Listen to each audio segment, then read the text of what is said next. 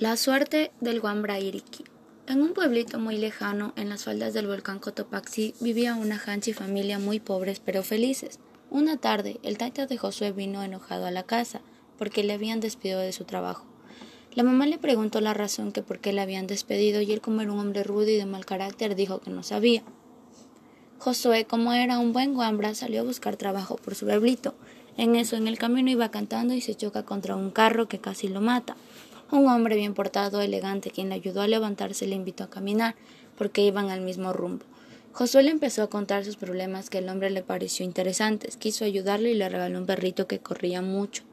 Desesperadamente dijo que era Irki Irki. Josué, cansado de caminar y no encontrar nada, regresó a su casa con su nueva mascota. En eso el perrito le coge uno de sus ataques y empieza a correr como loquito. Josué le persiguió para no perderlo, y cuando ya estaba muy lejos del perrito optó una forma extraña diciendo que era un gringo encerrado en el cuerpo de su pet y que la persona con la que se había encontrado era un mago. Josué no lo podía creer y estaba en shock, tartamudeando con su eh, eh, es que ay ay ay en lo que me metí.